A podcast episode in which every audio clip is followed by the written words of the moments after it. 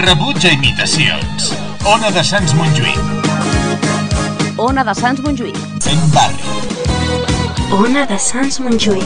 al 94.6 de la FM. Estáis escuchando la música que nos parió.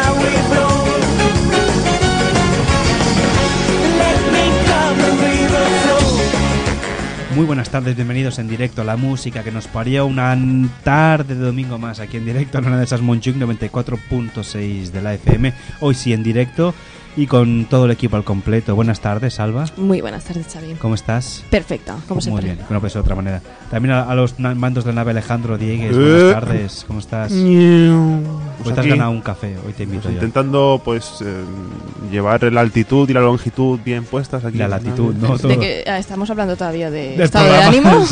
No Estamos en la nodriza, pues eso, matando X-Fighters. Muy bien, exacto. Y hoy también con muchas cositas, muchos contenidos preparados. Luego tenemos una entrevista, hablaremos con gente del mundillo editorial de juegos de mesa, muy interesante. Luego, y luego también tenemos hoy sección otra vez de Fundido Negro con Jordi Vidal, que nos encanta. Bueno, a ver, nos encanta. No, Nos encanta Jordi. Nos encanta- La sección no. No, la sección no. Nos pero encanta Jordi. sí que nos encanta. Ahí está, ahí está detrás del cristal, levantando el dedo. Y alguna cosita más si nos da tiempo, y si no, pues bueno, pues hasta aquí habremos llegado. Yo creo que ya está bastante completo y farsito el programa como para meterle más cosas, ¿no? Sí, está preñado con la. Sabéis la- que siempre hago coñas de que, de que estoy aquí pilotando la, la nave nodriza y matando X-Fighters cuando Sí. no soy friki de Star Wars. Bueno, pasa. Solamente he visto la, El- la el- primera, la el del el- contra Paca, No, no, primer- la primera peli, la de. Coño, la, ¿cómo se La cuarta, ¿no? Sí. La cuarta y la quinta. Y el resto, y era muy pequeño, o sea, no me acuerdo de nada. Y. Bueno, tampoco te pierdes nada. Solo te pierdes ¿Pero cuántas, cuántas son ya? ¿Siete?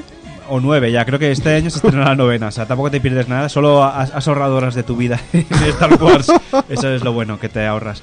Y nada, pues Salva, pues hoy estaremos aquí los tres pasando. Luego, luego los cuatro con Jordi.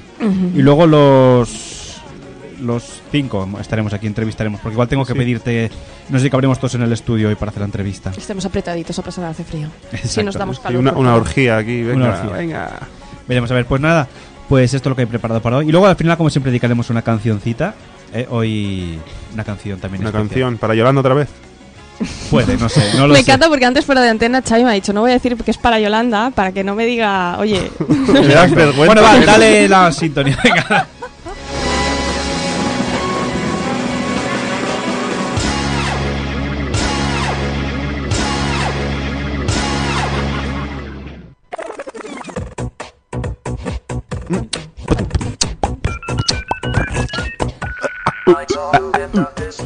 Venga, pues os recordamos las vías de contacto del programa, nuestra principal y fundamental, nuestra página web www.lamusicaquenosparió.com.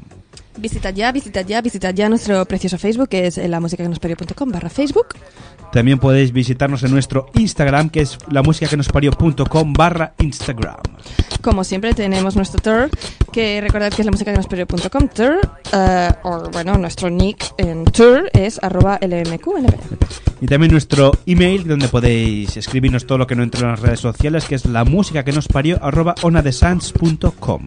Sí, no podéis escucharnos en directo porque tenéis algo más importante que hacer, porque o pues que se os ha Oh, quemado la casa o whatever, porque no hay nada más importante que escucharnos en directo. Recuerda que podéis descargaros nuestro precioso, magnífico y espectacular podcast en eh, la música que nos barra podcast, barra Spotify o barra iTunes. iTunes también. Y si entráis ahora en la música que nos parió.com barra podcast, ya podéis ver que hemos empezado a crear secciones de, de los de las de este año, donde está el fundido negro, donde está historias allá, donde está Future World, donde hay varias cositas más.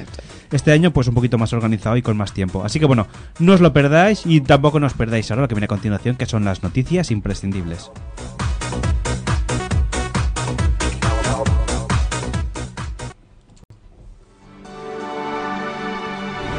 Jordi, Jordi, ven aquí. Hay que presentarlo, va, corre, ven. Señoras y señores, con todos ustedes. La música que nos parió. No, las noticias imprescindibles. imprescindible. Pero Venga, también- Xavi y Alba, a darle caña. También la música que nos parió. Sí, la música que nos parió, bien parida además. Primero hay que decir la falsa, ¿no? Sí, vamos a leer las noticias. Sí, porque luego sabes qué pasa, que no siempre no- nos lo dejamos y nunca nos acordamos de leerla. Léela a tu Alba, porque esta es noticia muy, muy de mamis. Eh, sí, recordad que una de las noticias de la semana pasada era que el 80% de los hombres quieren ser padres solo para volver a tomar leche de la teta. No, no se descarta que esta sea una razón, pero quizás no es la más poderosa para tener hijos. Correcto. Podría No. ser. Podría ser una buena razón, pero Eh, no, claro. pero no Podría ser un motivo tan válido como cualquier otro. Exacto, ¿quién no va a decir que no? Venga, va, pues voy a leer la primera noticia imprescindible de esta semana que dice: Un granjero pinta a su perro como un tigre para espantar a los monos.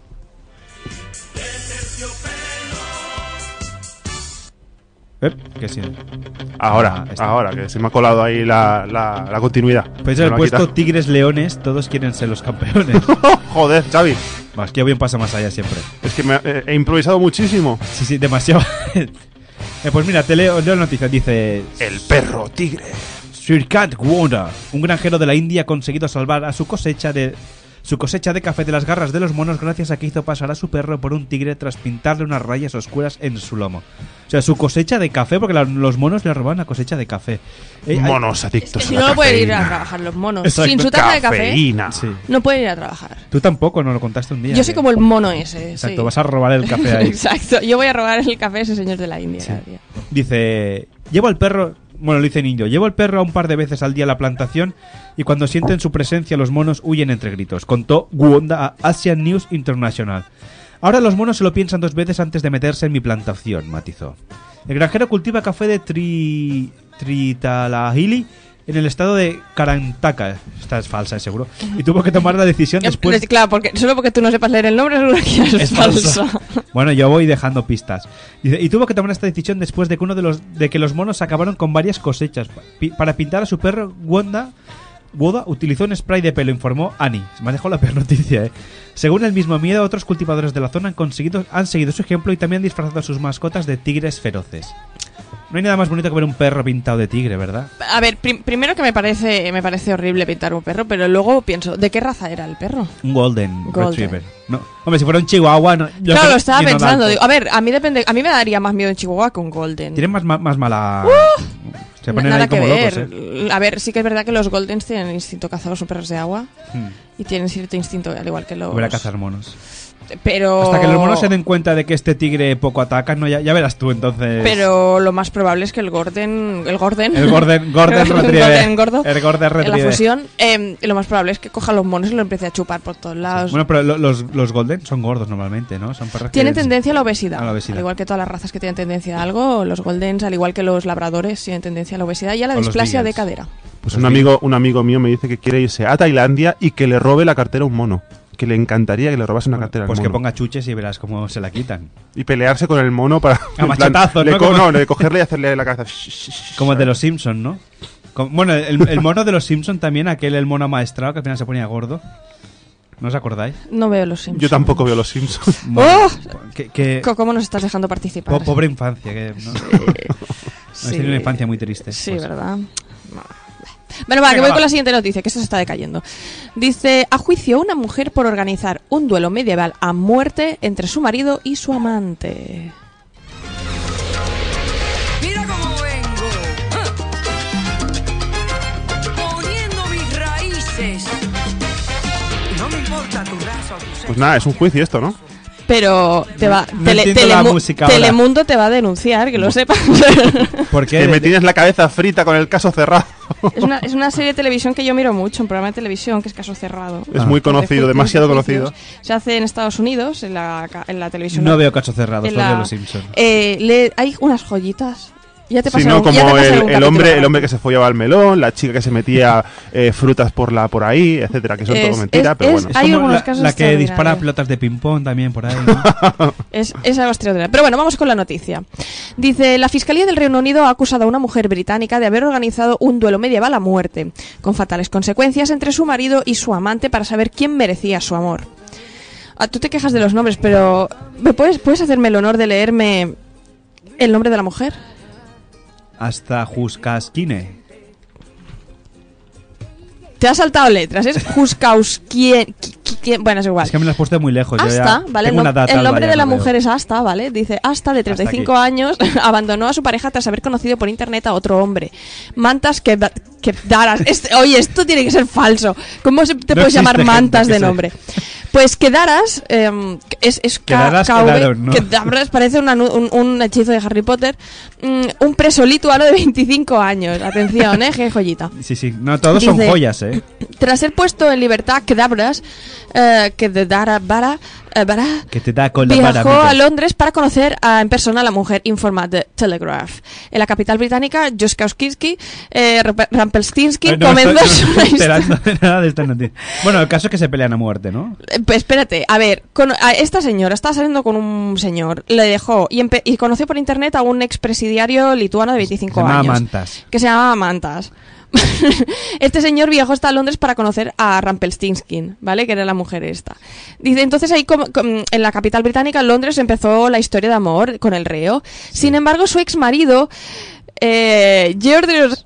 que es horrible, ¿qué, qué noticia es esta? ¿Cuál has cogido esta semana? Jedrius eh, Juskauskas, de 42 años, es decir, el exmarido, eh, no quería el divorcio y continuó pagando la manutención de su mujer y su hija, informa el metro. O sea, dos... Esto O sea, no quería el divorcio, pero... Uy, Alba, te estás Claro. revesando con la noticia. No, ¿eh? es tal cual está escrito. A mí no mejor lo ves. Dice, ambos hombres reclamaban como suya a Rampelstinskin. Pero lo que la mujer decidió organizar un duelo a muerte en un callejón de Stamford, eh, al este de Londres, para saber quién merecía continuar a su lado, afirma la fiscalía. Qué romántico, ¿no? Rampelstinskin, que es la mujer, eh, murió tras haber... No, perdón. Rampelstinskin, ex marido. No es la mujer, claro, no puede morir la mujer. ¿Te imaginas Murió- que sa- salían los dos? Pues la matamos a ella y ya está. Bueno, a ver, esto es muy Claro, machista, ¿no? Rampelstinskin murió tras haber sido... No, el, o sea, el ex de Rampelstinskin murió tras haber sido apuñalado durante el desafío. ¿Quién, el Mantas o el otro? No, el Mantas es el que la apuñaló, porque claro, como era expresidiario, me imagino que ya tenía... Estaba entrenado, ¿no? claro. Había sido apuñalado durante el desafío, celebrando, celebrado el pasado mes de junio. Recibió 35 cuchilladas en el cuello, en el pecho y en los hombros. Oye, Hugh se lo tom- se lo tomó en serio, oh, ¿eh? Un nombre, un nombre normal. Hugh Davis, fiscal en el caso, describió el desenlace como inevitable. Sobre todo Rampelstinsky eh, especificó que se trataba de una persona manipuladora y controladora que orquestó los fatales hechos. Tras la muerte del marido, la pareja intentó ocultar lo sucedido y mintió en sus declaraciones, pero durante los interrogatorios abrada quedabra y admitió haber matado a Rampelstinsky, la mujer de Rampelstinsky. El juicio acaba de comenzar en Reino Unido. Esta noticia debe ser la falsa porque está mal. Es cuando no sea la falsa. Sí, sí. ah, Bueno, tiene pinta. Plego de esto. Bueno, pero es una manera de arreglar los problemas. sabes con quién quedarte, pues organizas un duelo a muerte y ya está. Yo me ofrezco para pelear en duelos a muerte por el amor de alguien. ¿Sabes que si la-. ¿Sabías que en la época medieval, Me- medieval. si matabas a alguien en un duelo, no traía consecuencias? O sea, al igual, ahora sí, ahora matas a alguien en un duelo a muerte. Exacto. Y- Pero si tiene una tal. justificación, ¿no? Como por ejemplo el amor de una mujer, pues no está, la- está- está bien visto. Sí, está bien claro. visto. Pero, pero tenías que seguir, había una, está altamente protocolizado, es decir, había unas reglas, tenían que haber padrinos, ¿no? Y si tú matabas a alguien durante el duelo a muerte, Sí. dependiendo de si, te si había seguido todos los pasos adecuados o no, había o no había consecuencias. Pues mira que esta mujer no le haya fallado esto, que no, no le ha hecho bien los pasos, por Claro, eso no- ahora no se vaya estaban a los juicio. padrinos, No, ¿no? estaban los padrinos, ni había, no, no sé, la gradería, ni el público chillando. Pero ni- es curioso, ¿eh? Que antes la vendetta era una forma de... No, bueno, pero esto no es vendetta, esto es una manera La- de decir... No sé Es que no me dejas acabar, digo, la vendetta o los duelos Ah. a muerte era Ah. una forma de, de- de- de asesinato, entre comitas, que no era considerado asesinato en sí, sino que era algo legítimo y legal. Y válido, Es exacto. curioso, ¿eh? Bueno, pues... Bueno, te Me consta que- acabo, me acabo de dar cuenta que la presentadora tiene el logo de del programa tatuado en la muñeca. caso cerrado ahí y yo me quedo en plan, joder, qué yonki todo. Ay, no sé, ahora no sé de No qué estás ni hablando. por lo que estamos Exacto, diciendo. bueno, cada uno con su tema. Cada Sí, con su cada, tema. cada loco with, Venga, with otra, system. otra noticia. Dice, me estoy cagando vivo y no puedo aguantar más. La nota de un gaditano para que la grúa no se llevara su coche.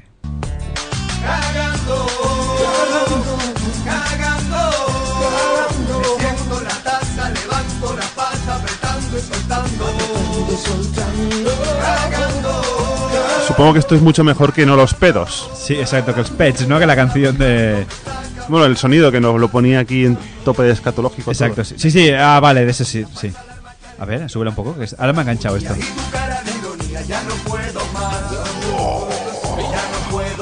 Está la gente aquí con papel higiénico, celebrándolo todo. Haciendo, tirándolo. Dice, venga, ahora sí. Luego la ponemos. Dice, una nota dejada en el salpicadero del coche de un gaditano se ha viralizado en las redes sociales después de que un transeúnte la publicara en Twitter. Son las 12.03 de la noche. Llevo 40 minutos buscando estacionamiento y no hay nada. Me estoy cagando vivo y no puedo aguantar más. Por favor, no llevárselo que me lo llevo mañana a las 6 y media de la mañana. Puede leerse en el escrito. O sea que si a las 12, este señor dormirá 6 horas apenas, porque se va a ir a trabajar, ¿no? Súper... A lo mejor dormirá sentado directamente en el En la taza, sí, sí. Hay gente que se ha dormido. Cuidado que luego salen hemorroides, ¿eh? Muchos ratos sentado en la taza. En un principio se pensó que los hechos habían tenido lugar en la ciudad andaluza, pero según Cádiz Directo, asegura que la imagen fue tomada en Barcelona. Y como tenemos aquí, como lo- estamos obsesionados con la mierda, con el- entre el cagatío, el cagané y todo, ¿no? Pues las navidades son unas navidades de mierda.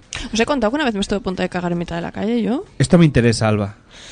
Em, m- me, empe- me dio un apretón en Sitges, ¿vale? Sí. Yo estaba en el tren, viniendo de Sitges para... Sitges está a unos 50 kilómetros de Barcelona, Sí. o sea, En- ¿no? y, Más o y menos. venía en Renfe. o sea, Renfe. Con lo cual más en lento aún. Con lo cual no... no Y yo vivía en Fontana en esa época. Fontana, LD, un- bueno, Línea a- a- tres, a- sí, sí. una, una- una- una hora más o menos. o de sea, trayecto. desde Sitges hasta Fontana vamos a poner una hora, más o menos. Pues aguantando trayecto. una hora el apretón. Con, el ta- con un tapón, ¿no? ¿Habéis visto las típicas pelis que cuando te sientas es como una explosión ahí? Bueno, pues fue igual. Igual. Igual, igual, igual. Incluso, ahora, ahora hablar en serio, me planteé por primera vez en mi vida, era invierno, llevaba varias capas, Cagar en la calle. de, de en el metro, ponerme en un rincón y cagar dentro de un jersey. Os lo juro, lo En pasé sudor frío, Que me tú no- estaba tú medio no ves desde mareando. aquí la cara de Jordi, ¿eh? Pero Jordi está diciendo, hombre, por favor, Os lo aguanta. juro, me estuve planteando cagar en un jersey. O sea, ponérmelo como si fuera un pañal, bajarme el pantalón y cagar en el andén del metro. Porque era, eso era inaguantable. Me cayó mal la comida y, y bueno. aquello que no sabes por qué, te sienta mal, ¿no? Y... Y cuando me senté en la taza del váter, unos gritos entre placer y dolor, de, de placer por descargar y dolor porque el ojete me reventó, literalmente. ¿eh? O sea, lo pasé fatal. Luego me tuve que tumbar, me mareé, bueno. Esto es una historia de superación personal, Alba, Sí, ¿eh? sí, o sea, mi vida, mi vida Pero ha yo, cambiado. yo también digo, ¿quién no ha tenido problemas alguna vez de su vida a la hora de cagar? Sí, no, o, o de que te, aquello que estás lejos de un váter y dices, oh, oh. Pero es que, pero es que era, era, era todo líquido puro, o sea, no, no, no había nada sólido ahí. Claro, Jordi va diciendo, aguanta, aguanta. claro, no, no había nada sólido que dices, bueno, ofrece, ofrecerá una mínima resistencia. No, no, no, no, no, no. Y la gravedad no me ayudaba. Tú Y yo, sabes que dentro de un rato hemos de merendar y Y yo posiblemente merendemos chocolate deshecho. y yo sufría, mi, mi, mi sufrimiento era, si me tengo que cagar encima, me cago encima, pero yo sufría por si me encontraba algún conocido. Sí, sí. ¿sabes? Porque Yo o sea, creo que la- será el fin de mi amistad con esa persona. Mi, mi experiencia así de, de- de emergencia, así, eh, tener que limpiarme el culo con papel de, ba- de albal. Qué asco. No con papel de alba, con papel de albal. De ese transparente. No, el, el, El- el- el de aluminio. El de aluminio. De aluminio. sí. Ostras. Bueno, Es- ah, dolía, dolía el culo. te ¿eh? borraste la raya del sí, sí, culo, te como hace un poco como esfoliante también. Es lo ¿no? único que tenía a mano. la Haces, un- verdad. haces un peeling también. No, a mí me ha pasado aquello de, de- de estar apretando y decir que no llego, que no llego, que no llego. Que pero- asoma el topo, ¿no? Exacto, bueno, tanto La tortuga. Exacto, sí, sí, de aquello que te, te sienta algo mal y también me ha pasado. No tan exagerado como el tuyo, pero. Buah, yo lo pasé muy mal.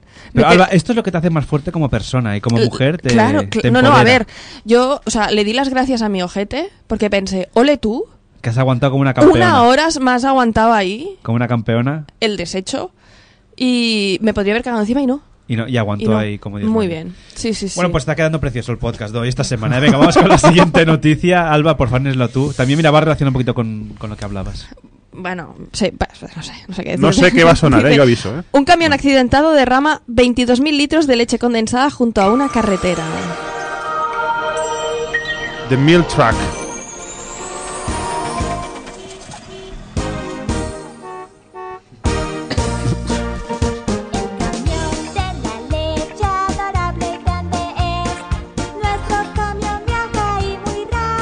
Yo tampoco la quitaría, ¿eh? Nos podemos quedar toda la hora escuchando esto, ¿eh? Esto está bien, está bien.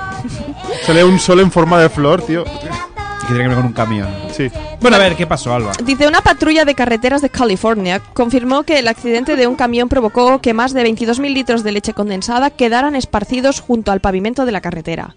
El siniestro, que no causó heridos, ocurrió el lunes en la autopista 5 de Lebec, California, cuando el conductor perdió el control del vehículo y cayó por un desnivel de más de 20 metros, informó KTLA. Eh, el Departamento de Transportes del Estado informó que la carretera fue cortada en ambos sentidos durante las tareas de rescate y recogida de la mercancía. ¿Cómo recoger la mercancía? ¡Qué guarrada! No, pues tú imagínate, me, me imagino como el policía diciendo, por favor, traigan 15.000 cucharillas que hay que, Ahí, que, hay que limpiar leche condensada. Todo eso lleno de animales salvajes que habían venido a merendar, ¿no? Me No, pero tú no, tú no- de pequeña no, no te encantaban las cucharadas de leche condensada en el pote. A mí de pequeña, ahora de mayor me gusta más. Cuando era pequeña me da un poquito. de- Bueno, sí que es verdad que mi madre me había llegado a hacer bocadillos. Sí, sí, además, mira, yo doy una receta Pero que la cucharada así tal cual me da un poquito de Bueno, a angunia ver. si no la acompañaba con nada. Yo, por- bueno, yo, yo me la comía cucharadas, un poquitas. Pero mi abuela me acuerdo que nos hacía leche condensada en una rebanadita de pan y luego cogías el colacao o Nesquik, que es igual, y espolvoreabas por encima. Oye, y no probé cosa más buena en mi vida. A mí lo que sí que me hacía mi madre era cortados de café, pero en vez de con leche, Con leche condensada. con leche condensada. Lo que ahora se llama un cortado bombón, que Exacto. cuando lo sacaron yo pensé, "Bueno, O sea, que cort- estabas es el- hecha un bombón de pequeña. Es el cortado de toda la vida, pero pasa, claro, el niño pequeño, pues el cortado tal cual es. Entonces me ponían a un culito de nada de café Sí. y un montón de leche condensada. Y me hacía Muy cafés bien. así mi madre. Oh, qué bonito, ahora que vienen estas épocas navideñas. Mi madre eh, me daba recordar café, estas- me daba alcohol. De todo. Es una, ex- es una ex- excelente persona, una excelente madre, ¿eh? pero claro, ahora antes no se miraban tanto estas cosas. Claro, exacto. Si mirásemos ahora lo que hacíamos cuando éramos pequeños nosotros también. y darle coñac a los niños, cuando, o sea, untarles las encías con coñac cuando Sí, les salían los dientes. ¿no? Y sí, para que no dormir. llore. Hombre. Se tendría que recuperar esta costumbre del coñac, ¿eh? Sí, pero a lo mejor la recuperarías en la cárcel. bueno, es otro tema, pero se recuperaría. Dice, venga, os, os leo otra noticia. Dice, re- ¿Ya puedo quitar esto? Sí, sí, ya puedes quitar. Ahora puedes poner otra canción. Dice, recibe 17 puntos en la cabeza por decirle a su suegra que usa la talla elefante. Pongo esta canción más que nada porque esto es lo que va a decir la suegra. Este es el motivo real. A ver. Y al novio de la niña le huele la mano a bacalao. ya, ya, ya. Bueno, igual, igual a bacalao, ¿no? Que les olerían de la hostia que les soltó. Dice, es sobradamente... Ay, perdón. Es, sobrada- es sobradamente conocido el mito de que existe, que existe respecto a la relación con las suegras. Una, una relación satisfactoria en algunos casos tóxica y en otros llegando a desencadenar en, dignos, en sucesos dignos de ser noticia. Uf. Así ha ocurrido este pasado fin de semana en un pueblo de Castilla-La Mancha. El 112 recibía la llamada de una mujer solicitando una ambulancia urgente en su domicilio tras haber sido agredido por la madre de, de la requiriente, presentando herida sangrante en la cabeza. Uy, esto no se entiende. De personados en el lugar y tras vendar la herida, el afectado señaló a su suegra como la autora de las lesiones. No sabe aguantar las bromas la bruja esta. Le he dicho que usaba la talla elefante y me ha dado con la sartén en la cabeza. Que gente que no, no, no se lo toma con sentido del humor esto, ¿eh? Una vez en el hospital recibió 17 puntos de sutura, no se presentó lesiones de carácter interno. No quiero denunciar que mi mujer me dio otro sartenazo, manifestó el agredido a los agentes de la policía. Bueno, pues sí, sí, igual se iba por, por dos, por dos partes, sartenazo. Hombre, a ver, ¿qué quieres que te diga? Eh, Hay que tener un- A ver, las suegras no son las personas más populares del mundo, Ni los suegros, ¿no? Pero los, suegros- los suegros dan más miedo a veces que las suegras, ¿no? pero me parece un poco de falta de respeto, ¿no? Decirle a tu suegra que lleva la talla elefante. Sí, pues sí, además la, la Eleno es la más grande, Eh, eh, justamente. claro, iba ¿no? a decir, si, era- si habrá una tri- triple XL. Exacto, 4 bueno, XL, sí, puede decir, parece un camión de estos de, de transportes. Y en plan, yo no me reiría tanto porque generalmente tu suegra refleja el futuro de tu mujer. Ah, eso es verdad. O sea, Ah. como ves a tu suegra, es como verás a tu mujer. Entonces ¿Tú yo... conoces a tu suegra, Alex, o Sí, no? la conozco, la conozco. ¿Y envejecerá bien Alba o no? La conoce. Supongo que sí. Supone que sí. No sabe que te la has puesto en un compromiso. Exacto, bueno, bueno. sí. Mi madre era muy guapa de joven. Bueno, pero lo puede seguir siendo ahora sí, también. ahora, ahora se le ve en la mirada que... El que paso era- de los años, que ¿no? era guapa. No, en Sí, serio, no, esta, en- gente, esta gente que ves que tú dices... Sí, ha envejecido, Pero evidentemente que porque tiene tiene 50 algo- y pico. Pero, y no ha sido nunca una mujer de maquillarse, ni de ponerse Sí. cremas, ni de hacerse. Entonces, claro, no se ve uno y dices, hoy. O sea, se ve la edad que tiene, refleja la edad que tiene. Pero bien llevado, no sé qué edad tiene, pero, Pero, seguro que bien a ver, de joven, mi- dice, mi familia dice que no, pero yo le veo un parecido a mí de joven, así que era Sí. hermosísima. O tú a ella, ¿no? Más bien. Bueno, sí, yo a ella. Pues sería raro que, tu- que tu madre se pareciera a ti. Y aparte tenía cuerpazo porque era gimnasta. Como tú. No, yo no, eso sí que no. No, digo por lo de cuerpazo, no por lo de gimnasta. Y bueno, yo tengo mis michelines de la... Mi madre era más delgada que yo, ¿eh? Bueno. Venga, lee la última noticia. Venga, va. Voy yo. Voy que- Perdón, es que no le había enseñado la noticia a Alex y ahora está desconcertado de qué música poner. No, pero, no, pero es igual. Cualquier cosa está, está bien. Antes que Put lo- wherever you want. Put Vale, wherever you vale, want, my, vale, vale, my- my love, my dear. Como veis, todo perfectamente improvisado en directo. wherever you want. Y, y sale bien, ¿eh? A veces el improvisar es Ay, ¿habe- ¿habéis leído eso que corre? No tiene nada que ver, por eso que corre por Instagram, por Facebook de el sexo sin protección o sin condón es muy malo. Por No. ejemplo, nos gritó a Freddie Mercury y nos dio a Maluma. Pues sí. Sí, ¿verdad? Sí, es sí. de las peores consecuencias. Del sexo. Que por, por cada. No sé cómo decía que por cada. Bueno, es igual, luego digo. eh, no, ya me vendrá la cabeza. Piénsalo. Vale, va. Pensaré, pensaré. Voy con la noticia. Dice, una mujer logra fotografiar a sus 17 mascotas, todas mirando a cámara. Ya está aquí, ya llegó. La patrulla canina. Ya está aquí. No me la Si sé. tenéis sobrinos y sobrinas, pues es una O serie si que trabajas veréis en un cole. en un cole, por ejemplo. El Chase. El Chase. el no sé Nunca he quién. visto un capítulo de Yo eso. el tampoco. Wipeout, todo, todo. Ya está aquí. A ver, cómo la canción mola. Oye, pues tiene, tiene punch, ¿no? La canción. Bueno, como cuando éramos pequeños nosotros, ¿no? Bueno, ¿qué le pasa a la patrulla canina? A ver. Dice, una mujer logró poner de acuerdo a sus ocho perros y a sus nueve gatos para Toma que mirasen a cámara e inmortalizarles una instantánea que se ha viralizado en las redes sociales. Katie Adam Smith, una galesa de 30 años, tardó dos semanas en conseguir una ansiada su ansiada fotografía. 14 días de entrenamientos e intentos fallidos. Dice la mujer. En cierto momento los perros estaban listos para el desafío y se sentaron en silencio frente a la cámara, pero fue la participación de los gatos lo que resultó ser más difícil. Recordemos que los gatos van a su puta bola y que pasan de ti. Bueno, en realidad nos, el otro día vi- nos quieren pero de lejos, Vi un cojín que ponía trabajo duro para mantener a mi gato. Sí, yo también. No, yo, yo vi uno que ponía trabajo duro para que mi gato viva mejor. Exacto, sí, algo así también parecido. Eh, y dice, prim- eh, primeramente consiguió que tres pastores alemanes, Mishka Storm y Max, tres collies, Shiba, Bin y Rio, y un Yorkshire Terrier, un Yorkshire Terrier llamado Teddy, permanecieran quietos a cambio de un puñado de golosinas. Lo de los meninos fue otro cantar, y tan solo tuvo una oportunidad de retratarlos junto a los canes. Dice, estaba tan emocionada cuando me di cuenta de que había capturado esta foto porque es como una pequeña foto familiar. Bueno, muy pequeña no es. No, hombre, Es no- nueve enorme. perros y ocho Tiene gatos. 17 mascotas. Dice, los amo a todas mis mascotas, por lo tanto estaba muy feliz cuando lo logré. Seguí tratando de sacar fotos de todos juntos, pero algunos ya estaban fuera de cuadro, matizó. Vivimos en una casa bastante caótica, pero te acostumbras. Hombre, yo soy muy feliz en esta casa. Sí. O sea, yo soy súper fan de los animales. Creo que tu vida sin un animal está vacía, Mm, al menos en mi caso. O sea, sí. yo... Bueno, vosotros tenéis la yuna. Sí, pero yo estuve viviendo un año y medio sin Sí. animales en casa. Bueno, mentira, tuvimos un gato de Bueno, acogida con mi Alex, compañera.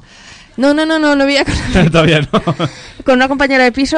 eh, éramos casa de acogida, tuvimos un gato en acogida de una protectora. Lo Pero eso, eso- eso a mí, ves, me da mucha pena porque te encariñas con los animales. Les ayudas, es verdad, pero luego. ah, Bueno, pero a ver, nosotros no, no nos lo podíamos quedar, no lo podíamos adoptar, pero mientras, porque lo encontraron en la calle y mientras le hacían las, en, era el refugio no lo cogían, Sí. si no... Hombre, ten- mejor en casa que en un refugio. el gato, Claro, está claro. no, pero es- perro, no, el refugio donde lo tienen están bastante bien los gatos, pero sin hacer la prueba de leucemia inmunodeficiencia no lo cogían porque claro, si tiene alguna de estas puede contaminar a los demás, ¿no? Claro. Puede infectar a los demás.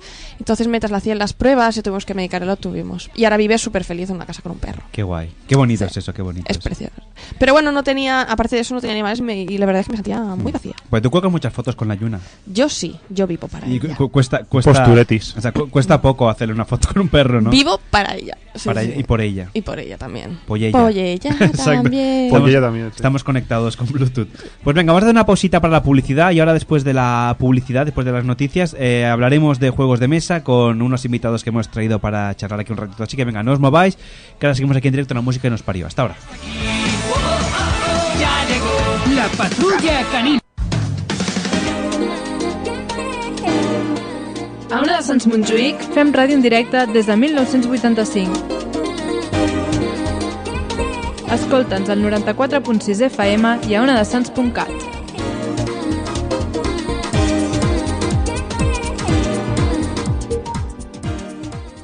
Estáis escuchando la música que nos parió.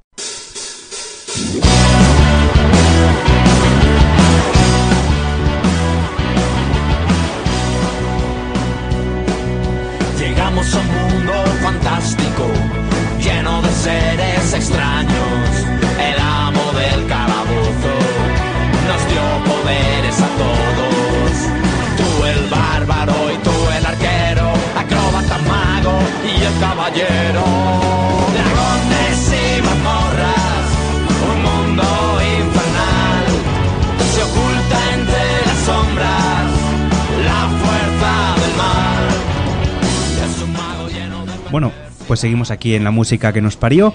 Eh, ahora, como os habíamos comentado, tenemos unas entrevistas preparadas. Vamos a hablar de juegos de mesa. Me, me has tocado la fibra con esta canción, ¿eh, Xavi? Ah, es que Incluso hay, hay, hay una versión por ahí que me la ha encantado y me ha encantado a mí también, la de Dragonas, Macizorras. Va- sí. un mundo- Bueno, Bueno, no hablaremos de esto ahora, toca ma- más adelante quizá. Ahora vamos a hablar eso de juegos de mesa, ¿vale? Y hemos traído aquí tres, bueno, tres con tertulia, vamos a decir. Bueno, no más que una entrevista, vamos a hacer una tertulia sobre juegos de mesa, ¿no? Me- vamos a llamarlo así.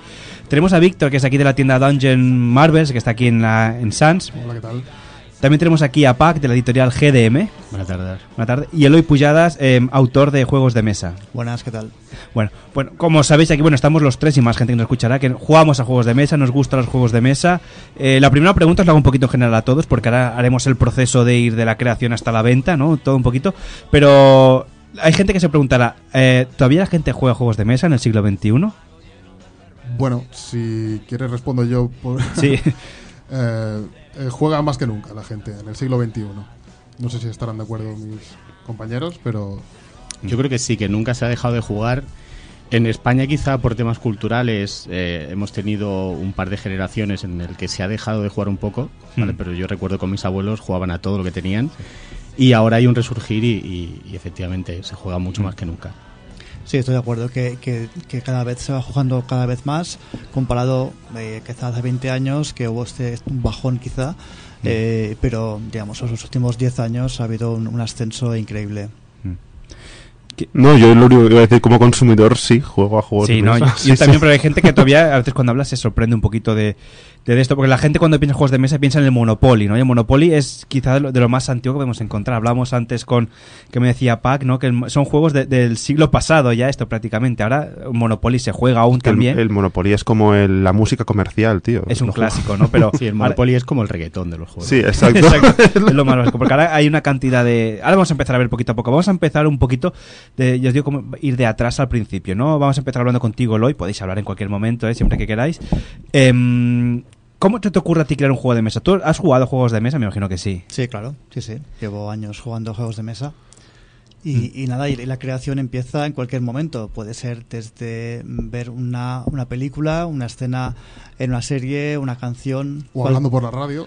Exacto, escuchando cualquier cosa, eh, eh, cual- un comentario de, de una persona, Sí. viendo un documental, cual- o Mm. jugando también. eh, cualquier momento puede venir la inspiración. A partir de aquí ya eh, te- uno se sienta y empieza a pensar cómo eh, desarrollar la, la idea, cómo coger Las mecánicas, del juego, la temática también, cómo juntar Mm. las- los dos conceptos y, y tirar para adelante y, luego pues empezar a recortar, pintar y, y- y, bueno, pues una vez ya recortas y pintas, empezar a testear. Es el momento Mm. Sí. de ponerlo a prueba. ¿Es la parte más divertida de la creación? ¿o Es no? la parte más frustrante porque Mm. tienes una idea, la pruebas y dices no funciona para nada. Mm. Entonces hay que volver a empezar. Y, y este ciclo, bueno, de volver a empezar, pero te- te tienes nuevas ideas a partir de ese testeo, lo, lo Mm. reciclas y empiezas a dar vueltas y dar vueltas y volver a cortar, volver a pintar, volver a testear, volver a fallar y así Mm. continuamente hasta que das algo con una forma un poco más estable.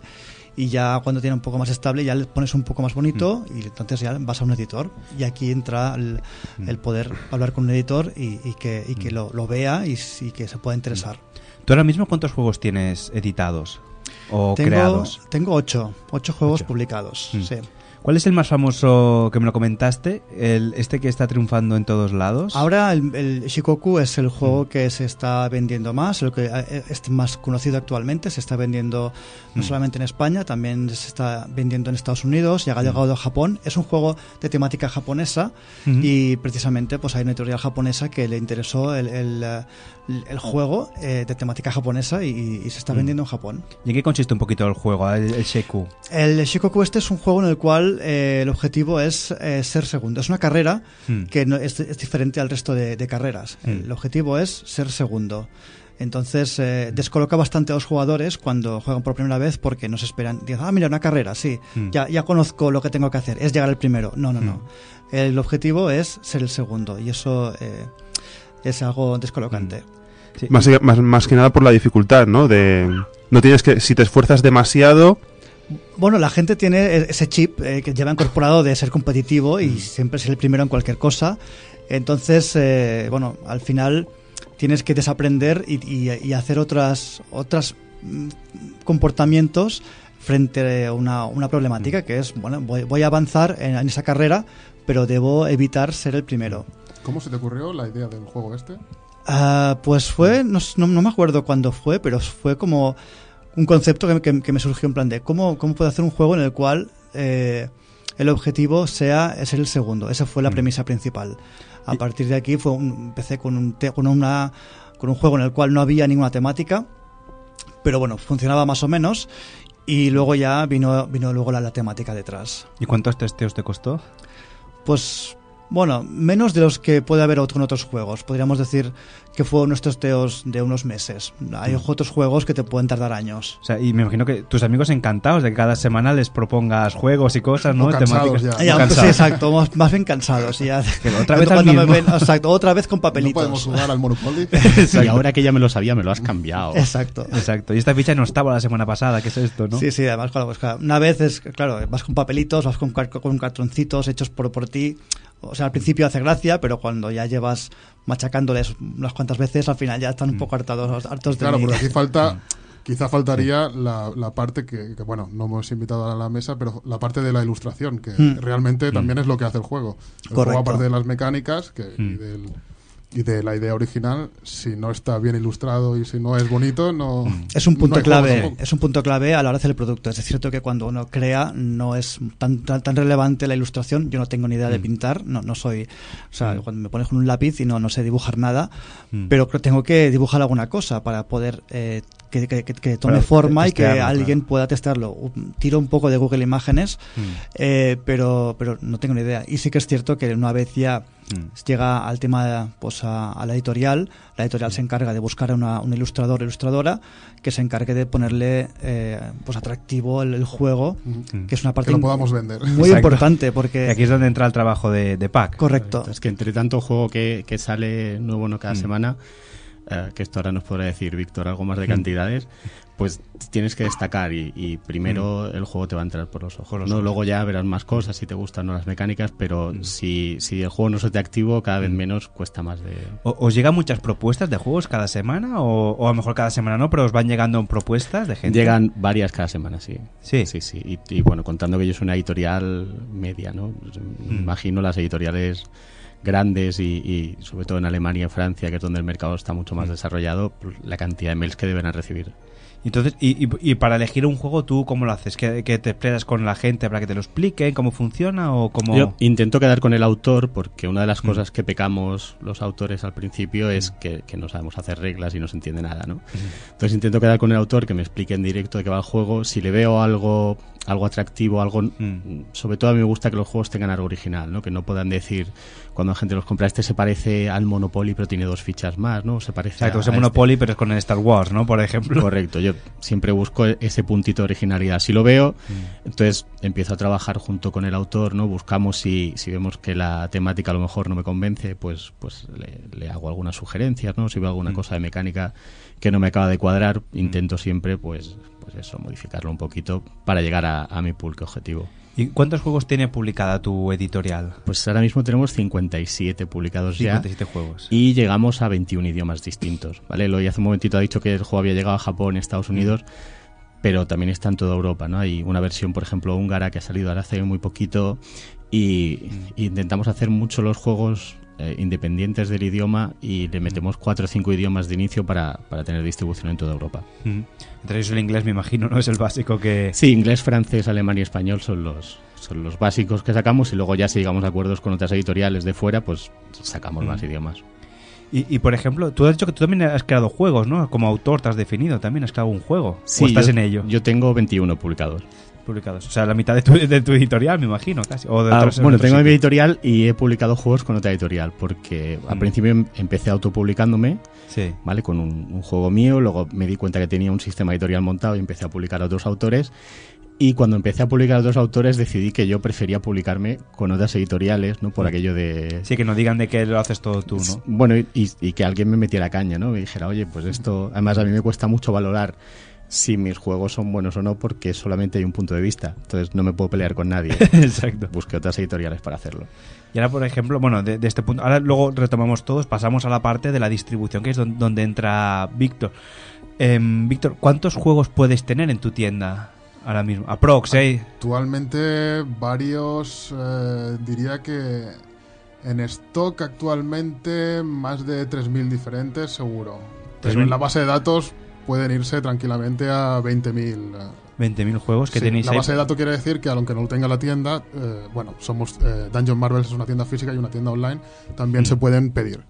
Entonces, eh, sí, más o menos unos 20.000 en la base de datos y en la tienda yo calculo que entre 3 y 5.000. Contando también expansiones. Sí. eh, eh, bueno, hay muchos juegos que funcionan en formato, te compras el juego base y luego lo vas Mm. expandiendo. También estoy contando eso. Sí, sí, un montón. Y viene, bueno, también todos, un poquito la tienda, vi- viene mucha gente a comprar juegos de mesa. Claro, tú esto lo verás día a día. o sea, Bueno, es que nuestra tienda básicamente, aunque vendamos más cosas, porque habrás visto si has Mm. pasado alguna vez eh, que tenemos merchandising, figuras y, y cosas relacionadas con, con el friquismo, entre comillas, eh, estamos eh, muy especializados en juegos de mesa. Entonces, nuestra gran mayoría, diríamos que el 70% de nuestros clientes eh, vienen a por juegos de mesa. sí. Mm. Y eso es lo que decíamos, que los juegos de mesa no, no están muertos, siguen vivos. Ahora yo quería preguntaros un poquito a todos, ¿cu- ¿cuál es aquel juego de mesa que habéis jugado, que habéis dicho, este me, me encantó? No hace falta que sea vuestro, eh, que hayáis dicho de, de cualquier momento en el tiempo. Bueno, a mí el que me marcó, y supongo que a mucha gente más, es Hero Quest. Es el que Oh, sí. me hizo, cuando era pequeño, me hizo, hizo querer, eh, bueno, hizo que me apasionara con los juegos de mesa. Mm. Ahora mismo, si se publicase Hero Quest, sería un juego quizá mediocre, no sé si estáis de acuerdo vosotros. Sería mediocre, sobre todo, además, a nivel de reglas. ¿no? A nivel de reglas, Sí. porque, bueno, la gracia del juego era no solo bueno, cómo, cómo incorporaba ideas de los juegos de rol, ¿no? Quizá y, los, y, lo, y lo ponía en práctica en un juego de tablero que jugábamos niños de, de nueve años tranquilamente y, y vamos, y ha marcado una generación sin, sin duda. Mm.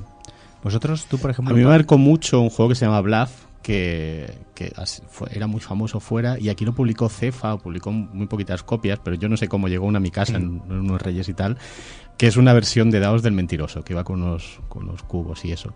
Y a partir de aquí me pasé a juegos de cartas coleccionables, Magic, Leyenda 5 Anillos, han sido juegos que me han marcado mucho. Mm. Sí, yo creo que Ma- Magic, quien más, quien menos de joven, ha echado una partida o dos, ¿eh? Hay gente que tiene cartas para aburrir, que ahora igual valen un- miles de euros y no lo saben, pero ahí lo tienen. ¿Y tú? Yo pues eh, entré en el mundo de los juegos de mesa más recientemente y ya entré en lo que son los juegos de mesa mm, del siglo XXI que digamos y entré con un juego que se llama Aventuras al Tren Mm. que se trata de un juego de ir construyendo con trenecitos un- diferentes líneas eh, por, por mapas de Europa o de Estados Unidos. Sí. Yo recuerdo, por ejemplo, mucho, es verdad, este no lo había visto, yo empecé mucho con la herencia de Tiágata, aquellos que sacaban de más infantiles, y luego poco a poco ya fui dándole otra vez caña. Yo quiero preguntaros también a vosotros a ver qué pensáis. ¿Realmente la competencia de los juegos de mesa son los, video- los videojuegos, las videoconsolas, la PlayStation, todo esto más que otros juegos que de mesa? Para nada. Piensa que el, el videojuego, ahora mismo la consola, eh, es- funciona muy bien para la gente que juega sola en casa. ¿Vale? Yo, yo también soy jugador de, de consola y me gusta y tiene su momento, ¿vale? Pero el juego es algo mucho más social, ¿no? Juegas con los amigos, aunque sea en casa, pero juegas con varias personas, te estás mirando la cara, ¿no? Yo creo que para nada es competencia, cada uno tiene su tiempo y... Aunque yo también, también diría que incluso algunos juegos de mesa están plasmados en la, en la Play. Por ejemplo, yo he visto en la Store de la Play el 1 o el Magic también. No solo eso, sino que muchos videojuegos eh, cogen mecánicas o ideas de, que, que fueron originalmente de, de juegos de mesa. Eso lo vemos mucho en los juegos de estrategia o, en, o, bueno, en los juegos de rol, sobre todo, es evidente. Al final son juegos, traspasan de un medio a otro, pero, Sí. pero para nada son competencia. Yo, por ejemplo, recuerdo haber jugado uno también que era. No me acuerdo cómo era este. Este que era un, un tablero que, con tres. Era también de rol, de estos que eran grandes. Ahora te lo buscaré el nombre porque no me acuerdo. De estos que te puedes tirar horas jugando. El ¿no? ajedrez. No, el ajedrez no, no. Algo lo buscaré, que no me acuerdo el nombre, luego os lo digo. También eso, y tirarte horas jugando y pasarlo a digital. Y en digital ah, es que pierde completamente la gracia, ¿no? De, aquello de tirar los dados. Porque un ordenador al final piensa, lo puede trucar, ¿no? Cuando tú tiras unos dados es la- el azar puro y duro. En un ordenador te truca la tirada y ahora no vas aquí, no sale lo Bueno, que sale. ahora, en- ahora hay una tendencia en adaptar los juegos de mesa a videojuegos. Está saliendo un montón de juegos, desde Aventureros al Tren que, que comentabas tú, Catán, Eh, hasta en realidad virtual, he visto Catán, es una locura. Sí, y también Pero- especialmente en, en móviles. Sí. También hay muchas apps que también, o sea, muchos juegos que está pasando a, a apps para que puedas jugar directamente. Pero juego yo lo en la- veo, al menos no sé vosotros qué pensaréis, pero lo veo como un sustituto como para pasar el mono. Sí, es- mientras es la- mientras es no puedes jugar con tus amigos. Sí, o porque no tienes tiempo. Yo lo veo porque- también como una forma de promoción también del juego. También, sí. que, que- que- que lo juegas online, pero luego también quieres jugarlo Sí. en, en mesa con, con tus Mm. colegas o con tu familia. Pero en ningún caso Exacto. sustituye al juego de tablero. Por mucho que juegues al Aventureros al Tren en móvil, vas a querer No es lo jugarlo mismo, en- en- con, con tus amigos. Estás enseñando aquí el talismán. Sí, es- era este el juego, el Ah, talismán. No sé si sí, sí, es un habéis jugado también. Sí. Yo me tiré horas jugando en. Conocéis, supongo, el bar este de Barcelona que, pues, que está. Queimada. Sí, el Queimada y el. Y el Firefly también, que está allí, que son clásicos. Bueno, Firefly ya está cerrado ya. ¿Ah, ¿Está cerrado ya? Sí, pues a mí hace tiempo que no voy. Pero recuerdo haber echado horas allí jugando a estos juegos de mesa. en unos Pues. Talismán es uno de estos juegos que han rescatado que pero yo tengo una versión muy muy antigua que Mm. además recuerdo habérselo escondido a mi mujer y decirle, hostia, esto no jugamos más que son 7 horas las partidas. Sí, sí, y de, de echarte Pero horas allí con el culo Y si juntabas expansiones ya... Ya era la muerte. Una, una locura. Sí, porque, bueno, al final, eh, lo que quería preguntar, por ejemplo, también, ¿qué os gusta más? ¿Juegos de mesa o de cartas? ¿De estos de coleccionables o, o de tablero? Yo soy de tablero, normalmente. Yo Aunque- le, tablero, sí. le doy a todo, yo soy polifreak. no, no tienes manías, ¿no? Bueno, eso está bien. Ahora, ahora que lo pienso, aquí, así como intentando hacer un poco de relación entre los juegos de mesa y los videojuegos, eh, podéis también crear un videojue- un juego de mesa como los videojuegos, es en plan vendido por, por fascículos, en plan DLCs. Ya lo hacen esto. ¿Ah, sí? Sí, lo, lo que comentaba Víctor de las expansiones son DLCs. Sí.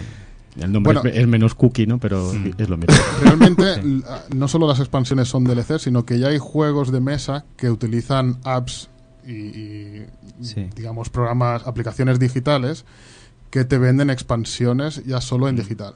Pero decir, ya iba- son DLCs. La, eh, la primera fue la atmósfera, aquello que ibas con el vídeo en casa, ¿no? Y le, Ah, para yo, lo, te- yo lo tengo en casa todavía, eh, con el VHS y todo. Sí. sí. Y Yo la, yo perdí porque se la comió un, un- un lector de VHS. De hecho, un amigo mío le encantaba la película, se la- o sea, nos poníamos la película sin jugar, porque le encantaba ver al tío ahí, ¡alto! Gritando y... Gatekeeper. El Gatekeeper, Exacto. sí, sí.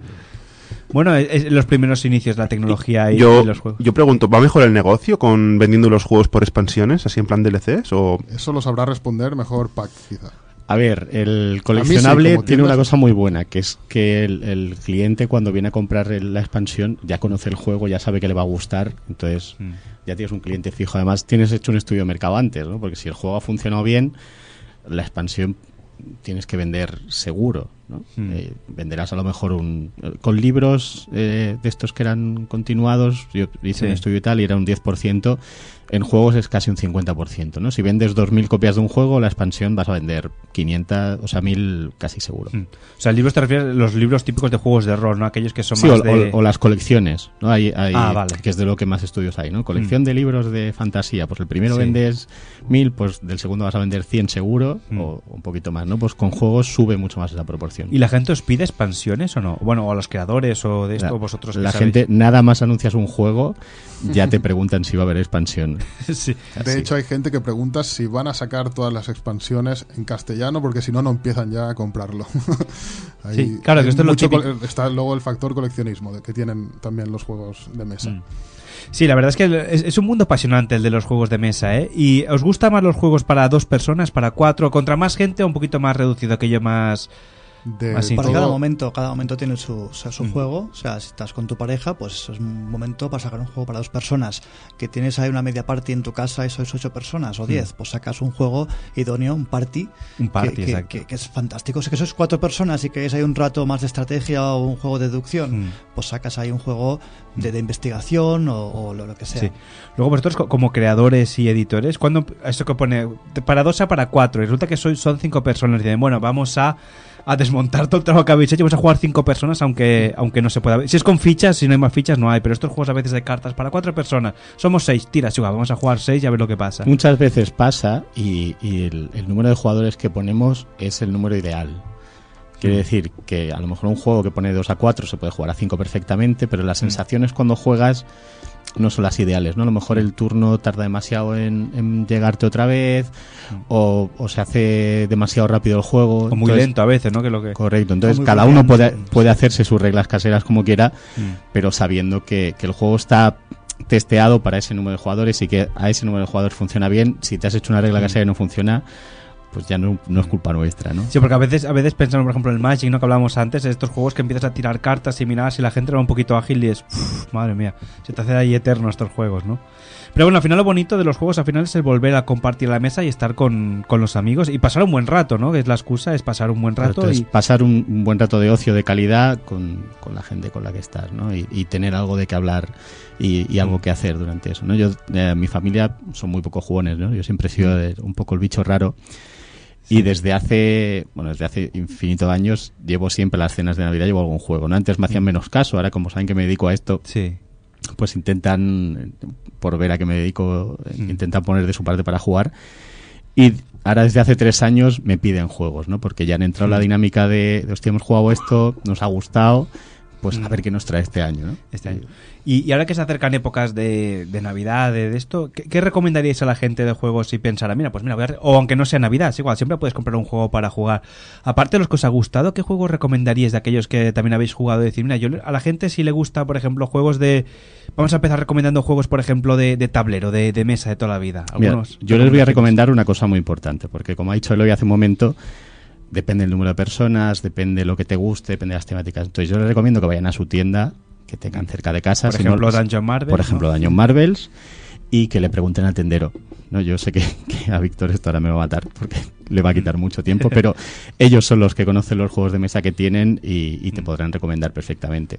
También tengo que decir que a veces la gente que pregunta esto se siente un poco decepcionada porque eh, viene y pregunta ¿qué tal este juego? Y claro, ellos esperan, normal, que si trabajas en una tienda hayas jugado absolutamente todo lo que tienes en la tienda, lo cual es absolutamente imposible. Mm. Porque lo que comentabas antes, ahora por ejemplo en época de, de Navidad cada semana nos llegan como 40 novedades a la semana. Mm. Si tengo que jugar a todo necesitaría otra vida. Pero bueno, sí que es verdad que no solo jugando puedes hacerte una idea de, de las recomendaciones eh, que, bueno, de lo que le, le puede gustar a cierto tipo de cliente en función de lo que ya ha jugado o de lo que espera realmente de un juego, porque hay gente que, bueno, es un poco vender también estos juegos de mesa es saber qué es lo que está buscando el cliente, ¿no? A veces, aunque no haya jugado a nada, seguramente, yo qué sé, busca un juego de investigación, misterio y terror. Las mansiones de la locura es perfecto. O a lo mejor busca... El Arkham Horror, por ejemplo. Arkham Horror también es dentro del mismo universo.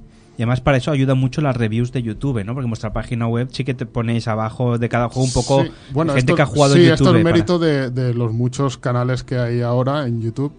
eh, bueno, que hablan Mm. sobre juegos, que ellos realmente son los, real- los, los ver- verdaderos expertos en juegos porque son los que se dedican mm, realmente a, a jugar. Eh, bueno, no, no- no sé qué, qué opinas tú de, de eso. Yo paso- paso palabra y me voy a pasar a recomendar dos míos Vale. ahí, meto la, meto la fábrica publicitaria. Venga, va, ok. Y lo que sí, mira, es que habéis hablado de investigación y me ha venido a la cabeza, ¿no? Los, la serie Q que, que se llaman Sherlock son unos juegos pequeñitos que es de 1 a 8 jugadores, entonces le puede funcionar a cualquiera. Y son los juegos donde realmente tienes que hacer de detective, ¿no? Y, y siguiendo en este abanico de hasta ¿Es 8 parecido jugadores. al Black Stories de estos Tiene que- nada que ver nada con que. Black Stories. No, es, hay pistas y tú tienes que descubrir el caso realmente, que ese es un juego cooperativo para ocho personas. Black Stories es más el, el típico juego este de ir haciendo preguntas, que te digan sí, no. Entonces, también están chulos, ¿no? Pero es, Mm. es una cosa muy diferente. Y, y siguiendo en el hasta ocho jugadores, pues Shikoku, que hemos hablado hace un momento de, Mm. de Eloy. Y si se fueran a dos, el Troya. ¿vale? Y, ya- ahora recomiendo do- también de otras editoriales, que está feo siempre decir, hablar de, de tu libro, ¿no? De este año que haya jugado me gusta mucho Draftosaurus, ¿vale? que es un juego con unos, unos- unas figuritas de madera de, de dinosaurios con unas reglas muy simples y que funciona muy bien a cualquier número de jugadores también, hasta 5. Y el Misión Completa de, de Brain Picnic, que también me ha sorprendido muy Mm. gratamente este año. Ahora lo que estamos está muy de moda también son los juegos en solitario. Desde hace unos años se han puesto, bueno, la gente a veces no tiene tiempo para quedar con los demás o Esto es curioso, ¿eh? No, no- nunca y había se han puesto muy de moda los solitarios. Y- y No, solitarios de cartas, solitarios No, de juegos juegos para un solo jugador. Como por ejemplo uno por que ejemplo, Viernes, como por ejemplo eh, After the Virus. eh, ¿quieres recu- ¿Tienes Sí. alguno en la punta de la Bueno, lengua? Sword Art Online también tiene su versión. No solo hay Sí. juegos que están pensados solo para solitarios, sino para que los puedas jugar tú solo. Que, que pone de, de 1 a 4. Exacto. Entonces puedes Arcamorro de cartas ah, que comentabas antes sí. también. Y por ejemplo, ¿cómo jugaría un- a uno de estos que habéis comentado? ¿Cómo jugaría uno solo? Porque ahora me pica la curiosidad de saber cómo jugaría. Bueno, juegas contra el juego. El juego tiene unos mecanismos que se van. Por ejemplo, hay un juego que se llama Side, que también es de estos más famositos Mm. últimamente, que tiene el mecanismo automa este, que hace que el tablero vaya jugando contra ti, ¿no? O en Sword Art Online, que te van tirando pruebas, las tienes que superar. Y, y, bueno, pues si sois dos, colaboráis los dos, pero si no, es uno solo, ¿no? Normalmente casi todos los juegos cooperativos tienen su modalidad. Eh, solitario. solas, solitario. Y por ejemplo, ahora que hablas de esto de YouTube, yo retomo un poquito que habéis pasado el- la pregunta. En YouTube está muy de moda cuando la gente juega a gameplays de, de juegos de, de, mm, de- de videojuegos, pero de gameplays de juegos de mesa tan- no tiene, bueno, más allá de las reviews. Yo, por ejemplo, es algo que no le veo el sentido a esto de ver cómo otros juegan. Es divertido. Yo creo que siempre es jugar, jugar tú a los juegos. Bueno, ¿no? yo tampoco le veo ningún tipo de sentido al Twitch ver gente jugando, ¿no? Yo prefiero Bueno, pasarme yo el exacto. juego. Es que exacto, es eso. Pero bueno, hay también mucha gente que va a ver el fútbol y, Mm. Y no Y no juega y nunca, Yo soy más de echar un partidillo. Pero sí que hay muchas muchos gameplays también en juego de mesa. De hecho, dentro de los canales, los que hacen gameplays son de los que más visitas tienen los vídeos de, de partida. Pues sí, bueno, la verdad es que ya digo, es un mundo interesante. Entonces, para ir concluyendo un poquito la, la entrevista, ¿eh? porque por el tiempo que hemos de seguir, em, iba a preguntaros... Eso, bueno, eh, recomendaciones ya las, hem- ya las hemos hecho. Bueno, falta Eloy. Eloy, Sí, perdón, es verdad que sí, faltabas sí, tú, También- faltaba también alguien... que- Quiero, digamos, también hablar de, de lo, de también una, una modalidad em, que, que, que está de moda últimamente, que son los, modo- eh, los juegos cooperativos. Hmm. Que, que, digamos, que quizá habrá para mucha gente choca bastante de, de que puedas, digamos, estamos muy, muy acostumbrados a, a competir y, y que, que solamente uno gane. Por ejemplo, juego La Isla Prohibida de estos. Por ejemplo, La Isla Prohibida sería uno de ellos, hay otro que se llama Pandemic, que también es otro referente dentro del mundo de los cooperativos. Hay, hay todo un movimiento de los últimos años de, que, de, de juegos en el cual o, o ganan todos o, o- o pierden todos. Y, son, y, bueno, y estos juegos como, Hmm. como, como La Isla Prohibida o el, o el Pandemic son, son referentes. La verdad que está... muy bien. ¿Quieres hacerte alguna pregunta para acabar, Alex? Me pilláis en blanco ahora mismo. Sí, con la boca abierta casi también. Bueno, eh, eh, ¿tiene opción on- online esto del competitivo? No, no. eh, Bueno, online es que quedes con la gente y juegues allí. Bueno, hay gente que juega a rol online, eso sí que Sí, es y por- y por WhatsApp. opción. Y por el WhatsApp Skype he visto yo también. Sí, gente que queda con el Skype y uno va leyendo y van comentando todo. Que es una Bueno. opción bastante decente si no tienes... Lo, lo mejor Si de los juegos cerca. Lo mejor de estos juegos de mesa es que no tienen lag. No, bueno, depende de lo borracho que vayas, ¿no? A veces depende de cada Tienen uno. otra cosa que se llama análisis parálisis, ¿no? Que es el tiempo de espera entre... Entre tu turno y que te vuelva a tocar. Sí. Es, Y el bueno, lag, soy- es el lag analógico, quizá. Y las primeras veces cuando empiezas a jugar de... Uy, a ver, vamos a mirar las reglas que dice de esto, ¿no? Pues una vez ya lo tienes por la mano ya se acaban el lag y las historias. Pues, pues bueno, Eloy, eh, gracias por haber venido. Ha, ha sido muy interesante lo que nos has comentado. Estaremos atentos a tus juegos. Si quieres recordar tú el nombre, por favor. Bueno, por ejemplo, los, los últimos que comentaba, pues eh, Troya, es el, el último juego que, que he publicado con GDM, o Shikoku, de, que salió el año pasado, que es este que comentaba, de, Mm. de ser el, el segundo. Sí. Sí, este año también, ya lo digo yo. Venga, dilo tú. Ha publicado uno que se llama Gushmal con una editorial internacional Sí. y ha publicado otro más a nivel local con una editorial de aquí que se llama Zunin Barcelona, que es un juego basado en, en la ciudad de Barcelona, también muy recomendable. Pues ahora lo, lo miraremos. Y Pac, también gracias por haber venido. ¿Nos das una página web, algo para la gente que te quiera seguir o Sí, de tu editorial? gdmgames.com o en, o en Facebook gdm. Por Ahí la ahí gente, estamos, sí. si busca ahora juegos de mesa y puede encontrar una gran variedad. Sí, además te voy a meter otra, otra pequeña publicidad Sí, sí, tanto, no hay problema. Vale, hemos iniciado en Bercambio hace, hace una semanita Mm. un proyecto solidario, ¿vale? En el que, te lo explico muy rapidito, Sí, sí, ¿vale? no, Por cada euro que done la gente a la campaña de Bercambio, nosotros damos 5 euros en juguetes a asociaciones que tengan campaña de recogida. Mm. Entonces, si os queréis pasar también por Bercambio y echarle un ojito, se llama Bueno, el, el trineo de GDM. Aquí está como que- aquí tenemos la maratona. Sí, también que es parecido. Bueno, aquí la gente lo trae, no, no hace Sí. falta que done nada. Pero bueno, es interesante porque el Berkami también ha, en Berkami han salido muchos juegos que no han encontrado la financiación y a través de ahí se han podido financiar. Y se financian bastante bien, casi todos, por lo que yo he visto. ¿eh? A veces vas a mirar aquello y ya lo han cerrado y están más que financiados, Sí. con lo cual es una Un buena manera. 82% de los que se publican. Es que Se lo sabe bastante bien porque Pac también se encarga de. Es el encargado de juegos de mesa en Berkami, ¿no? De, de- Sí, de dar correcto. El visto bueno, ¿no? Cómo funciona. Sí, bueno, y les asesoro un poco, les, les ayudo un poquito a, a las dudas que tengan. Yo iba a hacer así una pregunta así para, grabar, ah, para acabar, porque bueno, aquí Xavi es como aquí el institucional, yo soy el cachondo, el que hace, el que hace coña. ¿Alguien de aquí ha jugado al Mahjong? Sí, yo de hecho, no sé si estará todavía porque hace tres años, pero tenía el récord de Iberia de, de jugarlo online. Tengo que decir que Vale, odio, aunque- odio ese juego. Odias, pero odias el, el Mahjong de verdad, odias el juego de fichas que se llama Mahjong en Europa. Eh, Y ahí lo dejo. No, no, yo, yo, yo creo- ello. yo creo que he jugado a la versión japonesa y, me, eh, o sea, me he mirado en internet cómo jugar, intentar entenderlo y es que no, no puedo, no, no ¿Has lo entiendo. Con, con fichas o con cartas? Eh, con fichas. Vale, pues has jugado al, al Mahjong europeo. Pues no, no, no, no, no lo entiendo. O sea, no- yo supongo que es por el, el tema este de nadie, a nadie le gusta un juego por al el cual lag, no ¿no? sabe. Por el lag. No, no, a nadie le gusta un juego que no sabe jugar. Y yo ese juego no sé jugar y, y por mucho que intenta entenderlo, no lo entiendo. He, int- he intentado jugar, he intentado entenderlo, eh, no había manera y al final he dicho este juego es una mierda. Bueno, ahora, ahora te lo explico. Así, Ahora- pero con mail esta con todos los respetos. Al ¿eh? autor no te lo podemos traer ya. Eh, con todos los respetos de, de- de que, no sé, seré yo que soy un, un cabeza hueca o algo. Mejor para esto. también, pero no, bueno. En cambio, el ajedrez se me da muy bien, eso que tengo que decirlo, pero...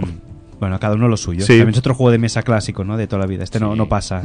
Sí, este sí tiene muchos siglos. Sí, y, y los que le quedan, espero.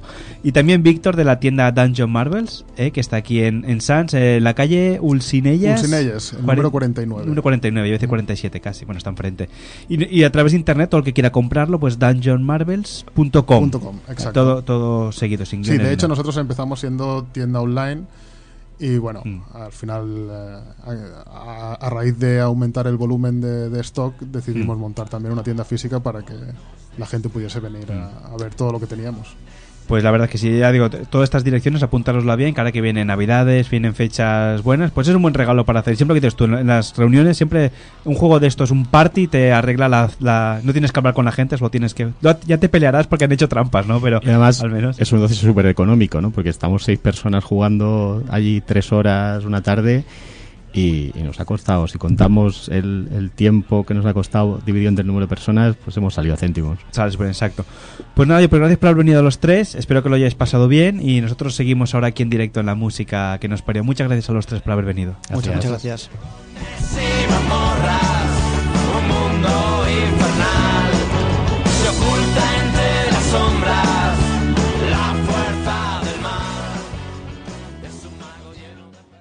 L'autèntica ràdio del barri. El 94.6 de l'FM. Ona de Sants Montjuïc, sens dubte. Estáis escuchando la música que nos parió.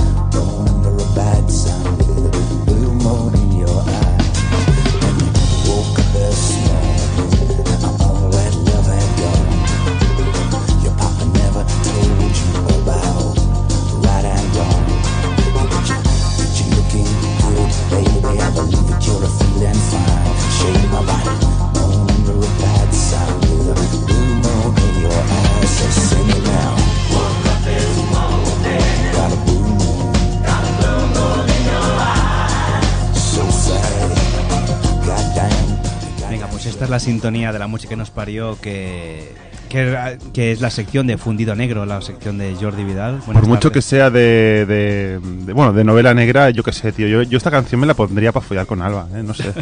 bueno, sí. Para follar con Jordi, ¿no? bueno, si él quiere. Para darle suave, suavecito. bueno, Hombre. ¿no, ¿nos pone un poco cachondos? No, porque bueno, o sea, que si escuchas la letra no, no incita, pero bueno, si no, la- si no de esto sí. Una voz de estas graves como la de Barry White. bueno, pues Jordi, una de las secciones que más éxito tiene del programa, de Fundido Negro, Pues muchísimas gracias, buenas tardes es un placer estar con vosotros un domingo más. para hablar de, de crímenes, de serial killers, y nos traes otro de estos serial killers, que la verdad es, es interesante lo que, lo que cuentan esta gente. Bueno, son historias reales hechos que han sucedido y aquí los tratamos con el mayor respeto posible, tanto hacia las familias de las víctimas como a las propias víctimas. Ahora falta que alguien por Twitter diga que te las inventas y a ver si le pagas el taxi. Bueno, esto pasó hace en otra sección hace años. Sí, sí. Bueno, Jordi, a ver, cuéntanos de qué serial killer vas a hablarnos hoy. ¿Qué historia? Hoy hablaremos de Anatoly Onoprienko, una vez más una persona del este, concretamente de Zitomir, ciudad de Ucrania. Eh, Anatoly nació el 25 de julio de 1959. Hmm. Era un hombre de estatura media, aspecto deportista, era educado, elocuente y tenía una excelente memoria. Son rasgos que básicamente todos los criminales suelen tener. Son gente educada, gente correcta, gente amable, gente que ayuda a la vecina a subir el carro, que abre la puerta. Hmm. En fin, un poquito el... El perfil. Correcto. Y es curioso, perdón, ¿eh? pero es curioso, pero al menos todos los, los, eh, criminales que nos has traído son gente que aparentemente es muy inteligente. Exacto. Que nos, a lo mejor nos imaginamos el típico delincuente asesino que dices, eh, pues... O sea, eh, es- bruto, ¿no? Como- Claro, de, de- nos rompe un poquito el esquema social de que pensamos, pues, el, pues una persona pues con... Sin estudios. sin estudios, ¿no? con... Bajera, eh, con un con un eh, con un cociente intelectual bajo que dice pues, y no no son gente que es justo Lista el contrario no parece ser De que- hecho, muchos investigadores siempre dicen, buscábamos a un monstruo Mm. y no dábamos con el asesino porque lo teníamos delante de nuestras narices. Era una persona normal y corriente, ¿no? Con su trabajo, con su... O sea, Su vida, sus que si cosas. tenéis vecinos que son unos cabrones es- estad Tra- tranquilos que no pasa nada. que No pasa ahí no pasa nada si tenéis gente muy amable sospechad Exacto, sí, sí. Bueno, continuamos. Era soltero, Mm. era padre de un niño y reconoció haber tenido una infancia muy difícil. Otro aspecto bastante habitual de los asesinos, ¿no? A veces tienen el padre maltratador o la madre alcohólica. En este caso, su madre falleció cuando él solo tenía cuatro años y su padre y el hermano lo abandonaron y tuvo que criarse en un orfanato con lo típico de los orfanatos, ¿no? Pues bueno, Sí. falta de atención, incluso algún maltrato, etcétera, etcétera. Bien, eh, para resumir a, lo, a grandes rasgos, de adulto, para ganarse la vida, se embarcó como marino y también fue bombero, pero él mismo confiesa que su fuente de ingresos primaria eran los robos y asaltos. Es decir, su carrera delictiva también empezó de, de joven, ¿no? Como Sí. muchos de los que hemos hablado aquí en este programa. Bien, su carrera delictiva empieza a finales de los años 80, concretamente el año 89. Él tenía 30 años y tenía un socio, un tal Sergei Rogozin, su mano derecha. Empezaron con robos, como siempre, ¿no? Por, por la base, cosas, bueno, mm, Una cartera, un graves, reloj, ¿no? correcto. Y acaban veniéndose arriba y haciendo auténticas masacres, barbaridades, como la mayoría de los que hemos... Como por ejemplo, ¿tienes algún ejemplo ahí? Bueno, lo iremos contando, pero a grandes Ah, vale, rasgos, por ejemplo, podemos contar que una Nochebuena, cuando se le pregunta, después de ser detenido, qué hizo esa Nochebuena... Bueno, pues él- déjalo ahí, déjalo Sí, sí, ahí. lo- Ahora lo nos iremos explicarás lo que pasó en ¿no? esa Para, para no, Nochebuena, no empezar sí. el, el Ahí menú pa- por los pasó postres. algo, algo fuerte. vamos a Correcto. ir descapando la cebolla Po- poco a poco. decapando Desgranando poco Bien, a poco. eh, bueno, lo del año 89 que decíamos, con su socio Sergei Rogozin, robaron y mataron a nueve personas. Con la policía pisándole los talones, Onoprienko opta por abandonar el país de forma ilegal, huye a Austria, de Austria a Francia, de Francia a Grecia y de Grecia a Alemania. Y en Alemania, efectivamente, es detenido y está seis meses arrestado por robo. Vaya viaje, ¿eh? Correcto, y luego fue expulsado. Mm. Primer error. Después de seis meses encarcelado, detenido, es evidente que este tipo de personas no se ha reinsertado en la sociedad. Pero claro, en aquel momento no lo sabían, ¿no? Una persona que ha robado y ha matado en principio, ¿no? Bueno, pero sí La idea es que piensas que se podrá reinsertar. Bueno, pero una persona que ha matado y todo esto y está solo seis meses, Mm. eso no lo digo yo, esto lo dicen los estudios psiquiátricos y sociológicos y los informes forenses, ¿no? y, y menos en que en esa época la, la cárcel quizás no tenía tanto este, esta orientación reinsertiva, ¿no? Era más de castigo y de, de te privo de la libertad como para que obtengas tu merecido, no a ver de qué forma podemos conseguir que te reinsertes en la sociedad. Estaba cantado que tarde o temprano volvería a, delinquir, ¿no? Bien, en el año 95, con 36 años de edad, regresa a Ucrania y allí efectivamente vuelve a matar y a asesinar. Esta vez solo, sin su socio. Hay una oleada de crímenes y de terror otra vez en Zitomir, donde él había nacido. Y esa oleada de crímenes va desde octubre del año 95 hasta marzo del 96. Son seis meses. En seis meses asesina a 43 personas. Es decir, no se queda mucha corto. gente, mucha gente. Efectivamente. Aquellos seis meses la ciudad evidentemente está aterrorizada completamente. Y bueno, mm, diremos lo que te explicaba anteriormente, ¿no? Para no entrar mucho en detalle y no decir No cosas muy atroces. Exacto. La Nochebuena del año 95, el 24 de diciembre concretamente, eh, Anatolio Noprienko entra en la vivienda de la familia Zaichenko, junta en el comedor al padre, a la madre y a los dos niños, y aquí comete la atrocidad. Asesina a tiros al padre y luego a la madre y a los dos niños los asesina con arma blanca. Cuchillazos. Post- post- sí, utilizaba o cuchillos o hachas para asesinar a la mujer, a las mujeres y a los niños. Eso es el modus operandi que siempre utilizaba lo mismo. Primero entraba en una vivienda cuando estaba a punto de amanecer para asegurarse que todo el mundo dormía.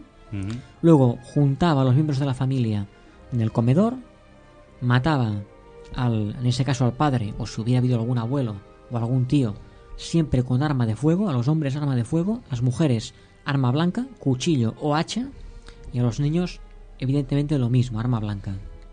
¿De acuerdo?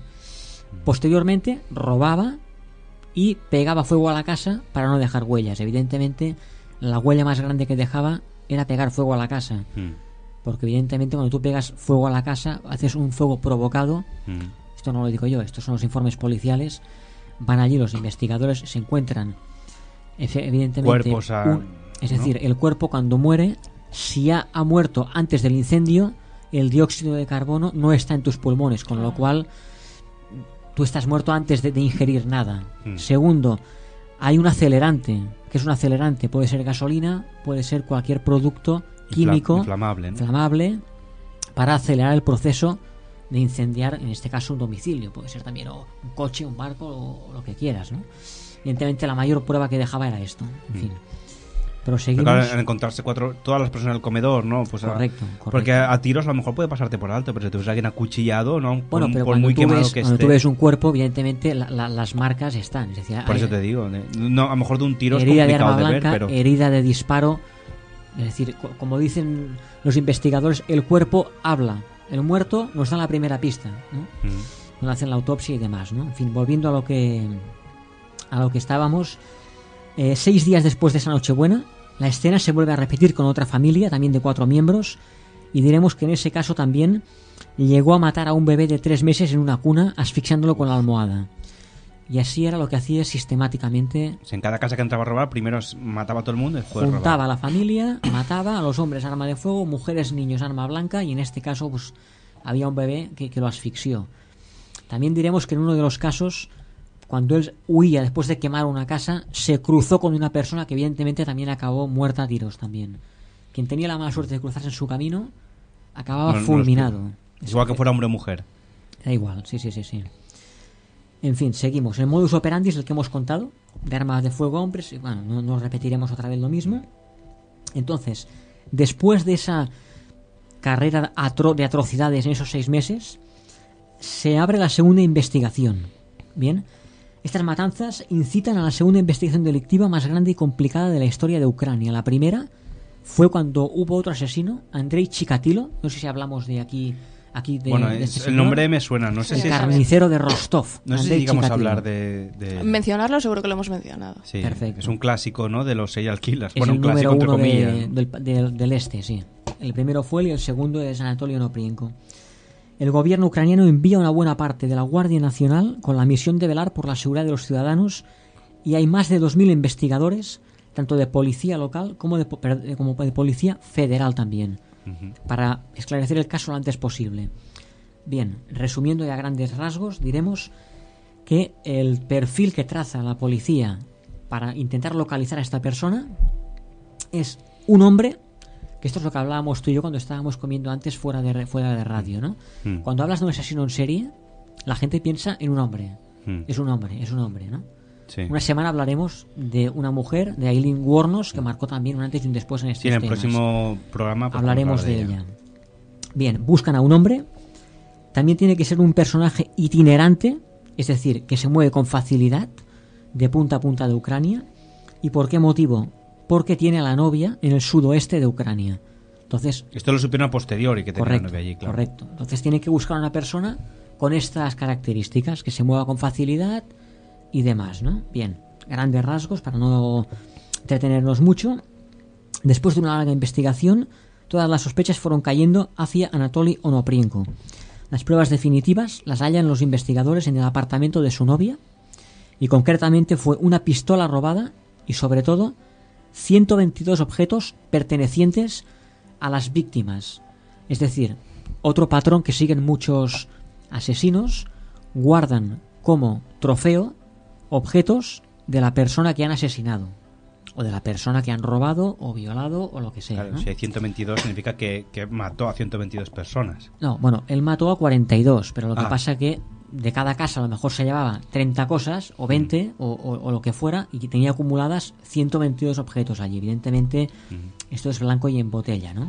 La, perdón, ¿la novia era cómplice también? ¿No, No, no, estaba la, novia teóricamente no fue ni imputada ni, ni, ni nada. En el en caso, teoría, pues, no. mm, voy a decir sí. nada, ¿no? Pero que tu novio vaya trayendo mierda a casa. Esto de, de Cash y, Convertes y- todo no y cuela. tú no, sope- no sospeches un poquito, bueno... es extraño. es sí, extraño. sí, sí. Bueno, vamos a hablar de la detención. Es curioso dos cosas que suceden. La detención cuando la policía le pide los documentos en la puerta de su casa, Antonio Loprienko no se la quiere dar. Es más, intenta sacar su arma para defenderse y atacar a la policía. Evidentemente es reducido, no le sirve de nada sacar el arma. Pero lo más curioso es que cuando Elias se calma, cruza los brazos y literalmente dice yo hablaré con un general, pero no con ustedes. Es decir, da a entender que él es, se cree tan importante y se cree con unos aires de tanta grandeza que para él hablar con un investigador es como si yo hablo con el que está barriendo la calle de aquí abajo. Exacto. Es decir, él quiere hablar con un general. Evidentemente, le dicen que, que- que- que se deje de tonterías, que se suba en el vehículo y directamente para comisaría. Evidentemente, ¿no? Entonces, bueno, rápidamente confiesa, confiesa 52 asesinatos en 6 meses, de cacería, literalmente. Y también dice literalmente que no se arrepentía de ninguno de los actos. Aquí, evidentemente, el atenuante de arrepentimiento lo echa por los suelos, porque dice él mismo que, Que no no se arrepiente arrepiente. absolutamente de nada. Bien. Eh, lo que decíamos de atenuantes, lo que sí que dice es algo que muchos hacen ver que están locos o que iban bebidos en el momento, en fin, todo lo que sabéis. Claro, después de matar 52 personas. Sí, entonces él lo que dice literalmente oía voces en su cabeza y decía que eran de dioses extraterrestres que lo habían elegido por considerarlo de un nivel superior y le habían ordenado llevar a cabo los crímenes. Evidentemente todo esto los investigadores evidentemente no se lo creen, lo analizan unos psiquiatras forenses y se dan cuenta que es perfectamente está perfectamente cuerdo y es perfectamente capaz de afrontar y pagar por la carnicería que, que ha realizado. ¿Me, me comprendes? Bien. El juicio fue el lunes 23 de noviembre del año 98 en la ciudad de Zitomir. Se le acusa de 52 asesinatos ante la mirada de la gente enfervorecida que reclamaba su cabeza. Bien. Vamos a decir... ¿Perdón? No, que si, que si querías agua. No, no, tranquilo, gracias. Listo. Vamos a decir que en la puerta del juzgado tuvieron que instalar un arco de seguridad porque los propios jueces tenían miedo que cualquier familiar de las víctimas entrara dentro con algún arma y a mitad de juicio le pegara cuatro tiros o, le metiera cuatro puñaladas o cualquier cosa. Mm. Entonces, cada día tenía que pasar todos los familiares uno por uno a través del arco de seguridad para evitar que sucediera nada. Y aún más, a él lo pusieron en una jaula metálica alejada de todos los familiares. Por si para evitar, quería, mm. evitar historias, ¿no? Que esto también pasó con An- Andrei Chikatilo, que antes hemos hablado, con bueno, Alexander Pichushkin y una larga lista de... Con gente así tan, tan peligrosa. Correcto. Correcto. Bien. Como decíamos, 42 adultos asesinados y 10 niños en estos seis meses. Él se declara culpable, evidentemente. La parte acusadora pide pena de muerte. El peritaje médico, como decíamos, lo califica perfectamente cuerdo. Es decir, que puede, puede y debe asumir la las consecuencias de sus actos. Bien. En el juicio hay más de 400 testigos y más de mil profesionales en todos los aspectos. Dura tres meses el juicio y efectivamente se le declara culpable, pero eh, la cadena, la pena de muerte se le conmuta por cadena perpetua. Aquí ya viene el debate, viene el debate y todo y todo el tema, ¿no? Mm. Aquí ya no entraremos ya. Sí. Bien.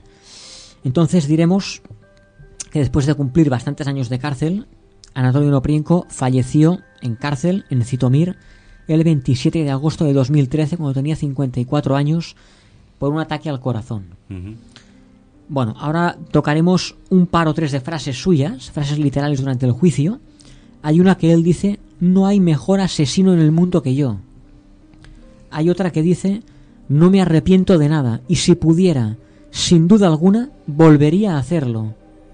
Y para terminar otra frase, era muy sencillo. Yo los veía de la misma forma que una bestia contempla a los corderos. Uf, son frases de Esto, no lo digo yo, esto está en el No, no, ya, informe. ya, ya, está- mira. frases literales. Mm. Bueno, luego alguna hora se estará preguntando, ¿y el cómplice, Sergei Robocin? ¿Qué pasa con el cómplice? Bien, el cómplice evidentemente tuvo que declarar en el juicio, estuvo imputado, pero bueno, tiene una pena menor y como los 42 asesinatos posteriores no participó ni como cómplice, ni como Solo participó en esta, entre comillas, esta primera etapa con Correcto. él, ¿no? De robos, asaltos, todo esto, Mm. evidentemente, ¿no? Y bien, para, para acabar, diremos también que Anatolio Noprienko era un ladrón que mataba para robar. Mataba con brutalidad y ligereza, pero no había ninguna escena de maníaco sexual, es decir, no violaba. Hay muchos que cuando entran a robar o, o- o todo esto, violan a su víctima. Como hacía Andrei Chikatilo o como hacían otros muchos, ¿no? Este señor, por llamarlo de alguna manera, no era ningún maníaco sexual, es decir, mataba para robar, como decimos, con mucha violencia y con mucha ligereza, pero no había ninguna ningún síntoma de, de violador ni de, ni de nada de esto de todo esto. Bueno, sí, sí, lo que dices tú, una exagerada violencia, pero bueno, que dentro de lo que cabe era una persona perfectamente cuerda que sabía lo, Lo que hacía, correcto. Y además lo hacía, pues, profesionalmente, pero que no era lo, lo, que, lo que se esperaba de él. Correcto. Bueno, es una, una pena esta gente, los serial killers que tenemos ahí. Bueno, es lo que decimos siempre, es saber lo que, lo que nos espera.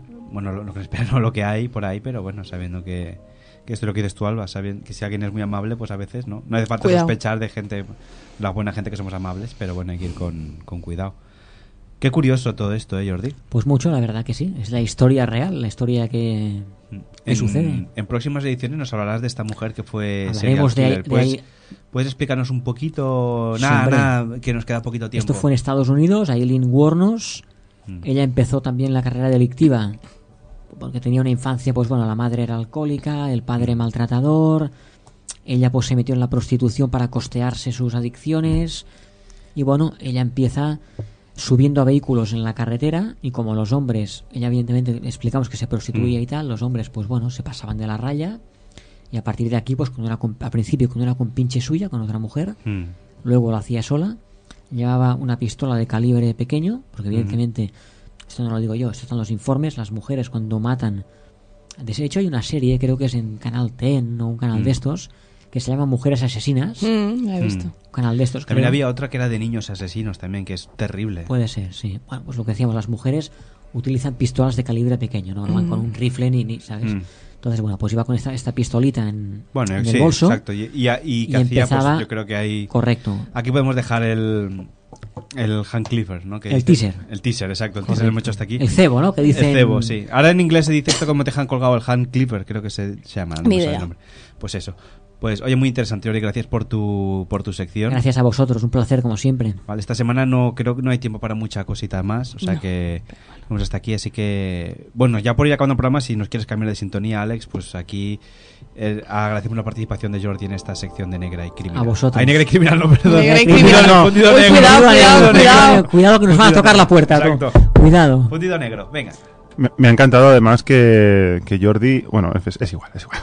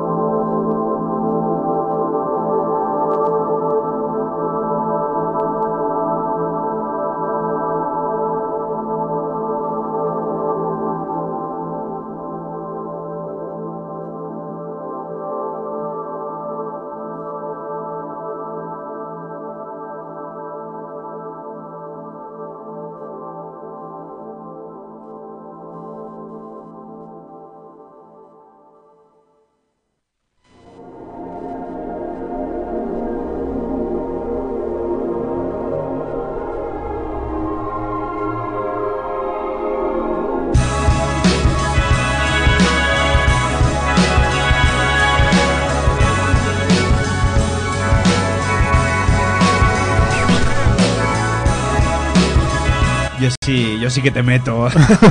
que le estaba diciendo por interna, cámbiame la música para despedir y me pone esto y dice, te meto. No, no, Yo esto es sí lo que, continúa de la canción. O sea voy- yo sí que te voy a meter.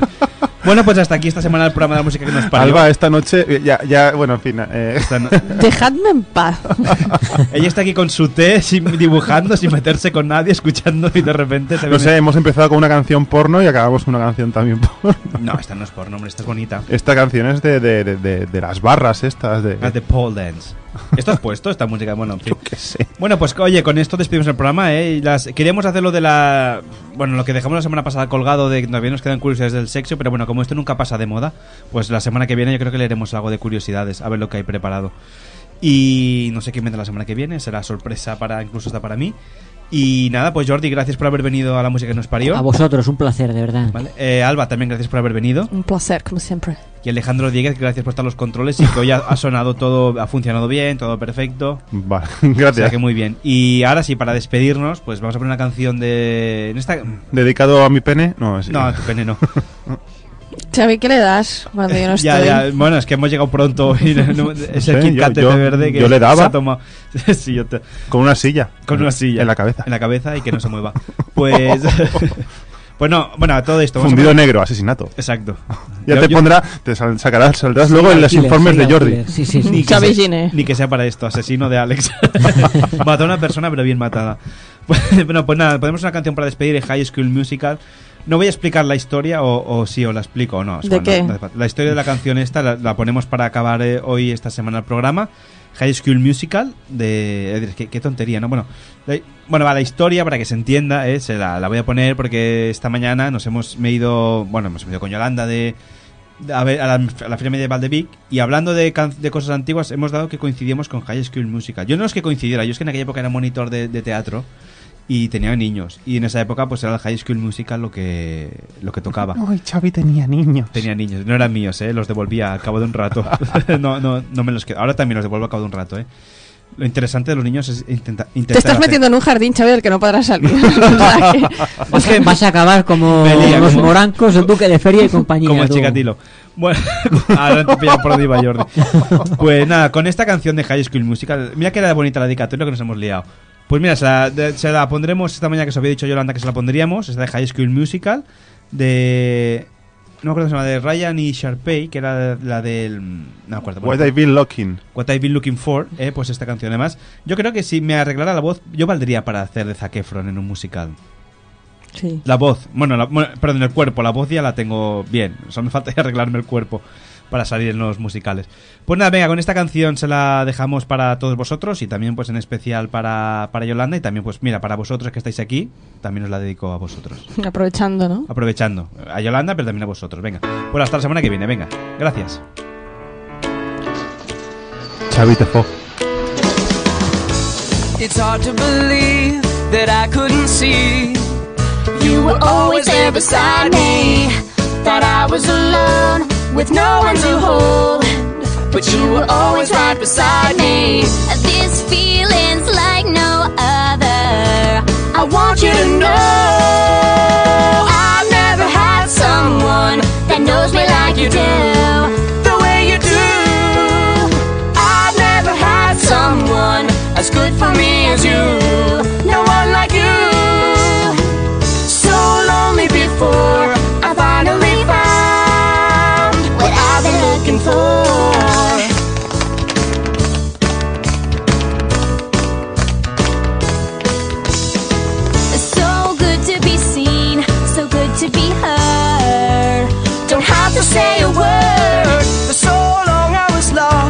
So good to be found. I'm loving having you around.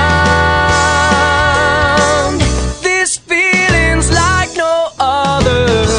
I want you to know I've never had someone that knows me like you do. The way you do.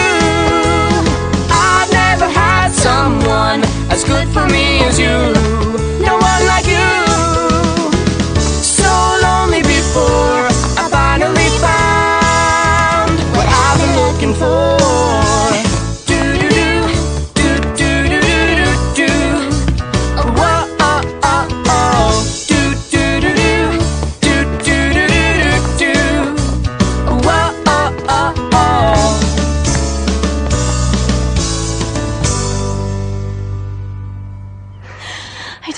Jazz squares. It's a crowd favorite. Everybody loves a good jazz square.